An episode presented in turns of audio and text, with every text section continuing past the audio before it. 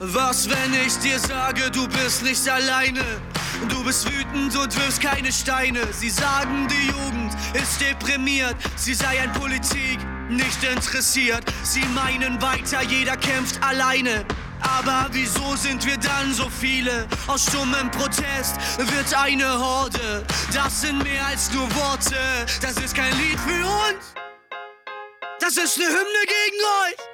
Das war Provinz auf ihrem Track Hymne gegen euch. Der ist Anfang dieses Jahres erschienen. Ja, und da kritisieren sie vor allem diesen Eindruck von der Politikverdrossenheit, der häufig gegenüber der jungen Generation geäußert wird. Dass das gar nicht so stimmt, merkt man auch daran, dass immer mehr KünstlerInnen sich politisch äußern. Welche Themen da so besprochen werden, darum geht es in der heutigen Folge vom Tonleiter. Mein Name ist Emma Dressel. Hi. Tonleiter, der Musikpodcast von Mephisto 976. Ich habe es gerade schon gesagt, in letzter Zeit werden Songs mit politischen Inhalten immer beliebter. Über die spreche ich heute aber nicht alleine. Bei mir im Studio sind meine Kolleginnen Joma Langhans und Eva Heiligensetzer. Hey ihr zwei. Hi. Hey. Gibt es denn eigentlich einen konkreten Grund, warum die KünstlerInnen im Mainstream plötzlich politischer geworden sind? Also, ich glaube ehrlich gesagt, einen konkreten Grund gibt es da gar nicht so. Aber in den letzten Jahren gab es ja auch viele politische Bewegungen. Die bekannteste von denen ist da, glaube ich, Fridays for Future. Da waren einfach immer super viele Jugendliche und auch immer wieder KünstlerInnen bei den Demos, die da auch aufgetreten sind und da kann man zum Beispiel auch den Livestream Ende April 2021 nehmen. Da sind Giant Rooks aufgetreten und das hat sich dann ungefähr so angehört. At the dance balls. Time is a gift. Praying for the folk to lift. Full joy from my trust soul. I get high. Say bye bye.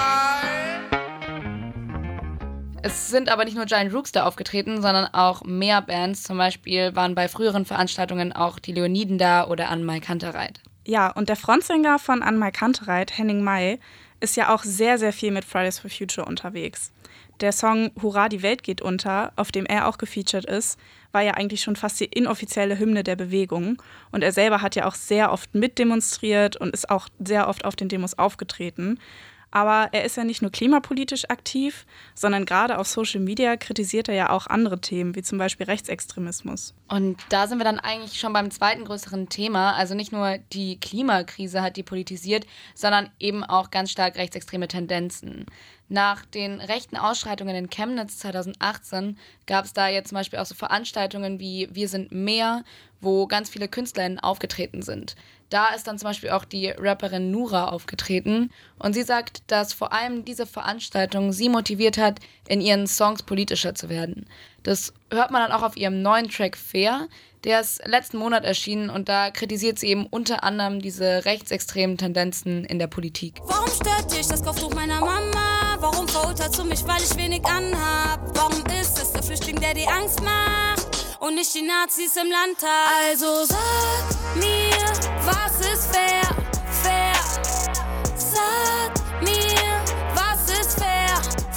Die Positionierung gegen rechts ist in der Musik ja auch ein großes Thema. Ob jetzt in ihrer Musik an sich oder als Privatperson, da gibt es viele KünstlerInnen und Bands, die sich schon vor Jahren gegen rechts gestellt haben. Ich denke da zum Beispiel auch an die Ärzte, die ja schon seit vielen Jahren in der Musikszene und auch politisch aktiv sind. Ja klar, politische Musik und KünstlerInnen sind ja jetzt nichts Neues. Aber das kickt gerade einfach noch viel mehr Hype. Bestes Beispiel dafür ist der Track von Danger Dan. Das ist alles von der Kunstfreiheit gedeckt wo er sehr explizit AfD-Politiker kritisiert. Also jetzt mal ganz spekulativ. Angenommen, ich schriebe mal ein Lied, in dessen Inhalt ich besänge, dass ich höchstpersönlich fände, Jürgen Elsässer sei Antisemit.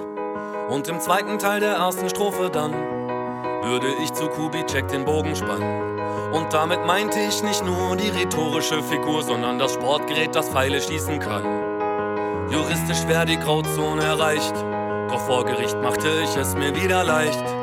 Zeig mich an und ich öffne einen Sekt. Das ist alles von der Kunstfreiheit gedeckt. Und dass das ein ganz neues Publikum erreicht, sieht man auch daran, dass der nach dem Release bei Jan Böhmermann im ZDF war. Und diese Fernsehpublicity ist da schon ganz neu. Bei Kritik an konkreten Parteien muss man jetzt aber auch gar nicht bis zur AfD schauen. Disaster zum Beispiel kritisiert auf seinem Track Nachbarschaft vom Album Deutscher Oktober die FDP, weil er deren Politik als realitätsfern ansieht. Und irgendwelche FDPler in ihrem Sommerhaus mit ihrem Du bist deines Glückes Schmied können sich ficken, weil die waren noch nie in meiner Straße, haben noch nie irgendwas von diesem Leben hier gesehen und sitzen in irgendwelchen Talkshows und Parlamenten und sabbeln von Gerechtigkeit. Was wisst ihr von unserem Leben, Digga? Hab euch nie in meinem Viertel gesehen. Ich hab's auch gerade schon gesagt, da sieht man ja auch bei beiden eine konkrete Kritik an einzelnen Parteien. Ja, dass KünstlerInnen sich parteipolitisch äußern, das ist in Amerika ja ziemlich üblich. Da muss man ja nur an die Wahlkampfveranstaltungen letztes Jahres denken. Da waren ja unter anderem Lady Gaga oder John Legend da. Und solche Megastars, die sich aktiv zur Wahl äußern, die haben wir in Deutschland gar nicht. Äh, sorry an der Stelle an Echo Fresh. Ja, das Ausmaß gab es in Deutschland jetzt nicht, aber es gibt zum Beispiel dieses Jahr auch die Twitter-Kampagne Hashtag diesmal grün, die sogar von Bela B., den man ja von den Ärzten kennt, unterstützt wurde. Die haben ja aber auch noch sehr viele andere KünstlerInnen mit unterschrieben. Ja, wenn KünstlerInnen aktuell eine Partei unterstützen, dann scheint es auch so, dass es meistens die Grünen sind. Das ist auch besonders auffällig in diesem Wahlkampf. Da ist da nicht nur Henning May, der ja auch schon länger Parteimitglied ist, sondern eben auch der Pianist Igor Levit oder Ellie Neumann auf deren Wahlkampfveranstaltungen. Häufig sind die da nicht einfach nur da, sondern machen auch musikalische Side-Acts. Und eine von den Veranstaltungen, auf denen Igor Levit war, die war auch in Leipzig.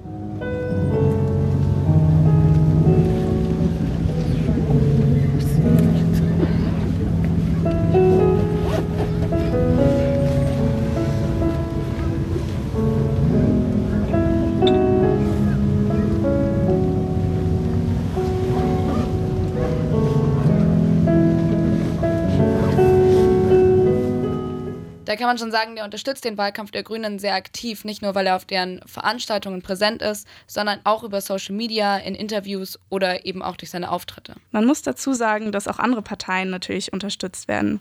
Zum Beispiel bei der SPD von Sebastian Krumbiegel von den Prinzen, der erst bei einer Wahlkampfveranstaltung letzte Woche mit dabei war. Und auch bei den anderen Parteien sind KünstlerInnen da, aber da sind es dann öfter Schriftstellerinnen oder Schauspielerinnen und halt weniger Leute aus dem Musikbusiness. Hm, aber nochmal zurück zu Musik. Was denkt ihr, welchen Einfluss haben denn Songs mit politischen Statements am Ende denn tatsächlich auf uns HörerInnen? Also ich kann jetzt natürlich nicht über das Ausmaß sprechen. Ich würde aber schon sagen, dass es auf jeden Fall einen Einfluss hat, wenn so bekannte Personen sich öffentlich äußern und klar sagen, dass sie für Klimaschutz einstehen oder sich zum Beispiel gegen Rechtsextremismus einsetzen.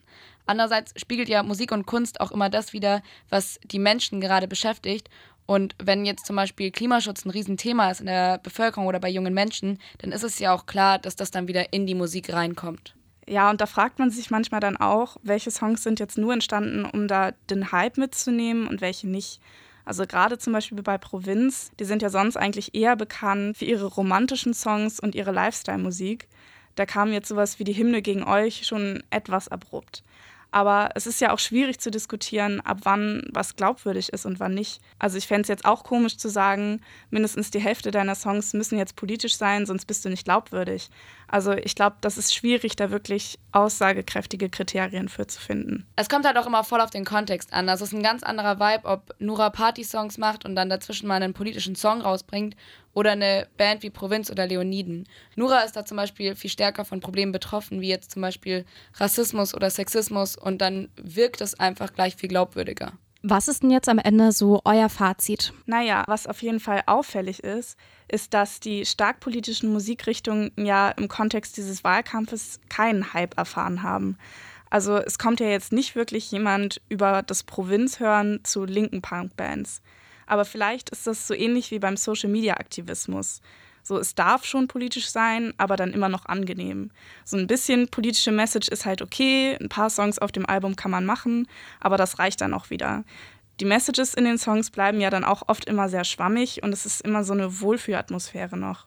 Hier würde ich dann aber eher die HörerInnen kritisieren als die Bands oder KünstlerInnen. Klar, also Authentizität ist da schon auch wichtig. Gleichzeitig bringt es ja doch was, wenn Künstler in sich äußern, weil der eine oder die andere sich dann vielleicht mehr damit beschäftigt oder motiviert ist, sich zu äußern oder auf eine Demo zu gehen oder sich halt auch einfach einmal nur eine Meinung zu bilden. Musik mit politischem Inhalt boomt die letzten Jahre also immer mehr. Wie authentisch das ist, kann jeder und jeder für sich selbst entscheiden. Trotzdem ist es wichtig, dass so etwas überhaupt existiert, denn wer weiß, wen es am Ende dazu motiviert, sich politisch zu engagieren.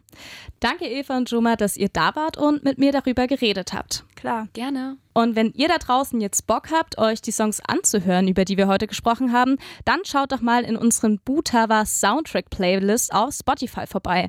Dort findet ihr unsere Lieblingssongs mit politischem Inhalt. Damit sind wir dann schon wieder am Ende angekommen. Mein Name ist Emma Dressel. Ciao. Tonleiter, der Musikpodcast von Mephisto 976.